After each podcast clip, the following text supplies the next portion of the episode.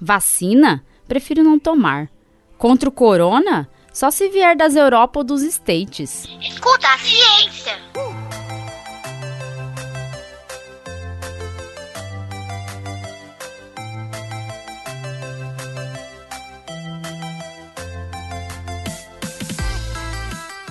Olá, eu sou a professora Letícia Sarturi, sou mestre em imunologia e doutora em biociências e fisiopatologia.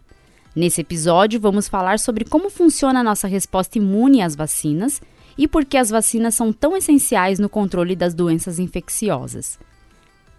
É possível um mundo sem vacinas? Como o nosso corpo reage quando levamos aquela furadinha no bumbum? Ah, eu decido se quero tomar vacina, meu corpo, minhas regras. A humanidade já viveu em um mundo sem vacinas. Nossa geração nem vivenciou isso. Quando tivemos vacina disponível, já teve gente que foi contra. A revolta da vacina aqui no Brasil, no início do século XX, aconteceu porque as pessoas não queriam aceitar a obrigatoriedade de tomar vacina contra a varíola. Mas vivemos tempos melhores nos últimos anos. As pessoas confiavam nas vacinas e seguiam as recomendações médicas de se vacinar. Erradicamos algumas doenças infecciosas, reduzimos a mortalidade por essas doenças. Porém, um mundo sem vacinas foi começando a ser imaginado e plantado na cabeça de algumas pessoas. A coisa foi crescendo e grupos anti-vacinas foram se expandindo por todo o mundo. Vacinas fazem mal. Vacinas é um esquema do governo para ver nossa bunda. A gente tem que ter a liberdade de escolher se quer se vacinar ou não. Com isso, muitas doenças infecciosas emergiram, doenças antes erradicadas reapareceram. No Brasil, voltamos a ter surtos de sarampo, por exemplo. Perdemos o certificado de erradicação da doença. E esses grupos anti-vacina, que tanto queriam um mundo sem vacinas, não imaginaram que passaríamos por uma pandemia como esta que estamos vivendo. Tá aí um mundo sem vacina para uma doença infecciosa que está matando milhares de pessoas. Mas antes de falarmos de vacina, como funciona essa tal de imunidade? Primeiro, é importante dizer que a imunidade a uma infecção nada tem a ver com tomar vitamina C, vitamina D, suco verde ou chá de alho ou qualquer outra coisa que as blogueirinhas indicam para você. Essas coisas todas que falam que melhora a sua imunidade ao coronavírus, Esquece isso. Como especialista, eu posso garantir: isso não existe. O desenvolvimento de uma imunidade a um vírus, como o coronavírus, depende do encontro do seu organismo com o vírus.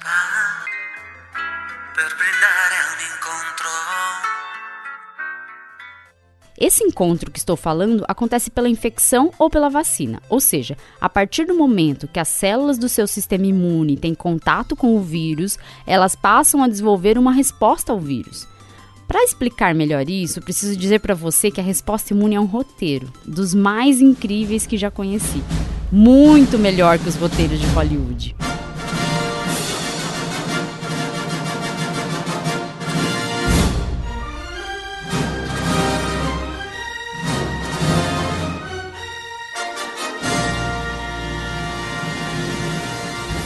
Então vamos lá. Dentro do seu organismo, você tem um sistema imune, que é formado por células e moléculas. Algumas células, como as células dendríticas e os macrófagos, ficam em locais bem próximos da entrada dos agentes infecciosos, assim perto da boca, do nariz, embaixo da pele. Por exemplo, perto da boca temos células do sistema imune na mucosa do intestino. Essas células estão prontas para responder se algum agente estranho aparecer por ali.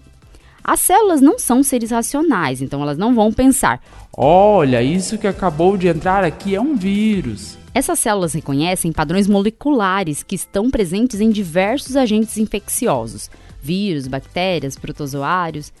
Mas como é esse reconhecimento? Todo mundo aqui sabe como é uma célula, certo? Na membrana das células dendríticas, por exemplo, tem umas espécies de anteninhas, que são na verdade estruturas moleculares de reconhecimento. Quando essas anteninhas encontram moléculas estranhas ao organismo, elas produzem uma ativação da célula.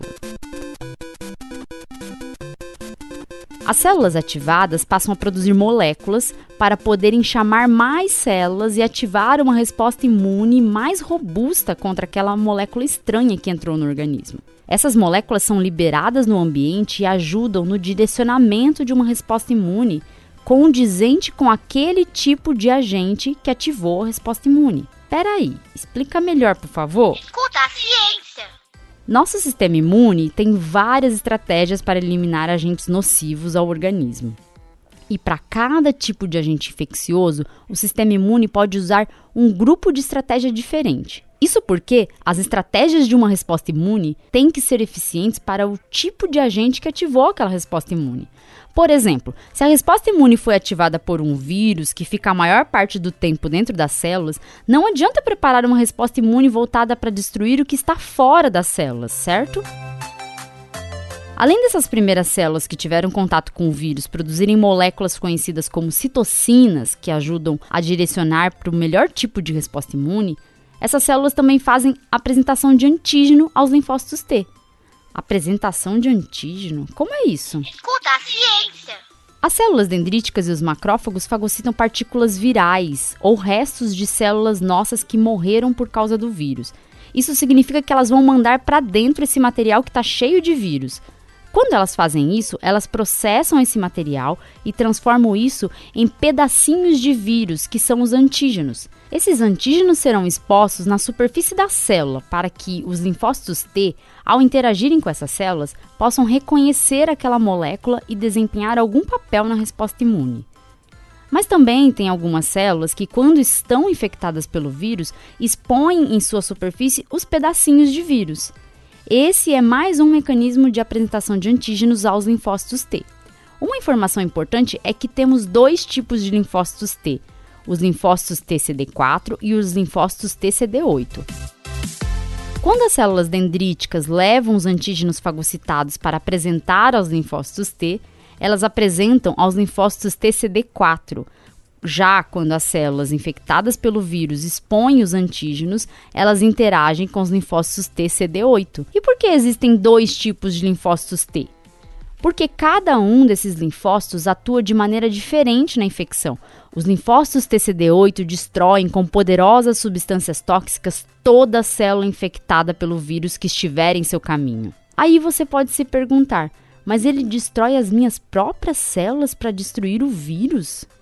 Que burro, dá zero pra ele.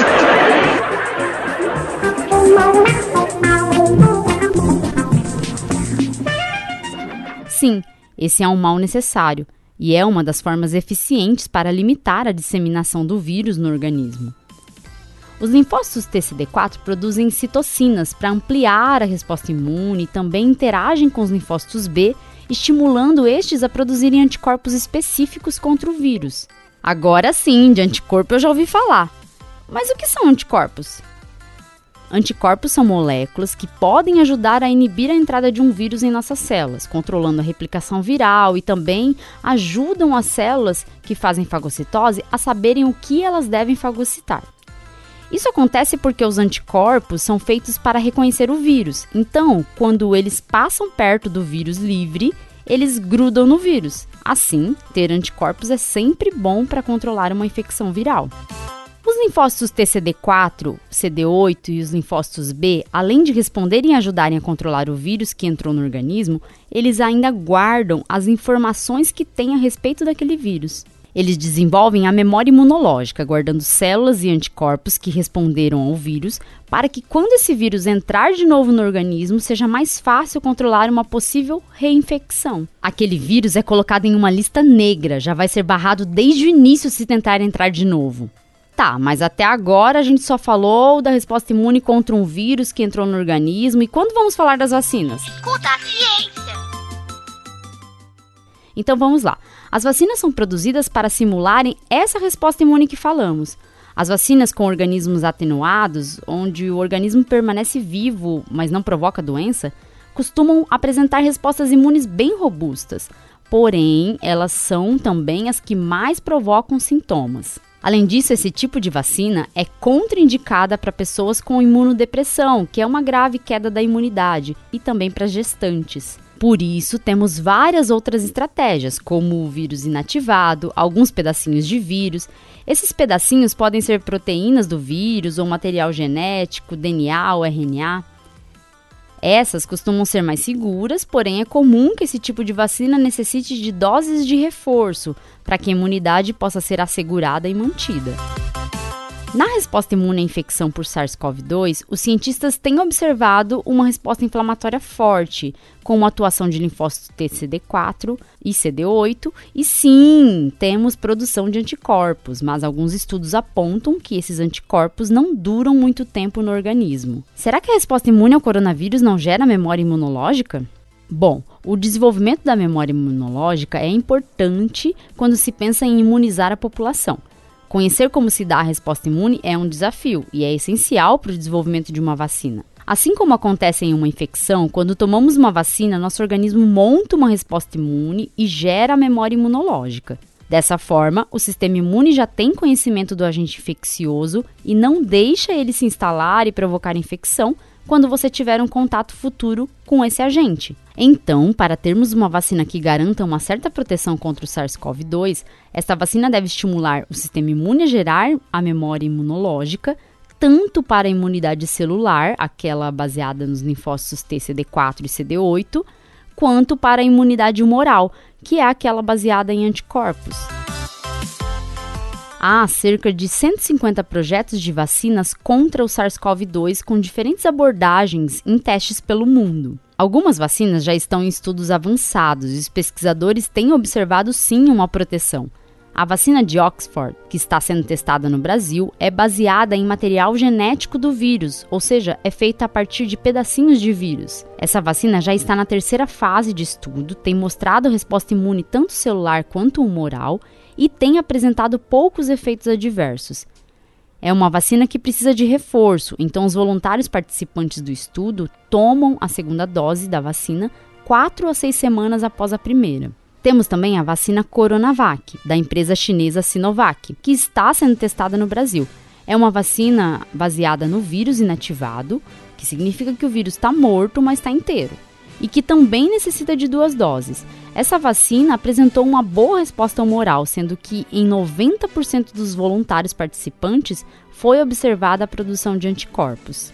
Em meio a essa situação angustiante de espera pela vacina, vem a Rússia anunciando uma vacina praticamente pronta para ser embalada para a viagem, a Sputnik V, uma vacina baseada em duas doses, mas os resultados de sua eficácia estão ocultos. A falta de transparência nos resultados gerou uma desconfiança na comunidade científica sobre essa vacina. Agora temos que aguardar os próximos capítulos para ver se os cientistas russos irão mesmo apresentar dados que comprovem a eficácia da Sputnik V. A confiança nas vacinas é baseada na transparência dos resultados das pesquisas que foram realizadas para testar aquelas vacinas.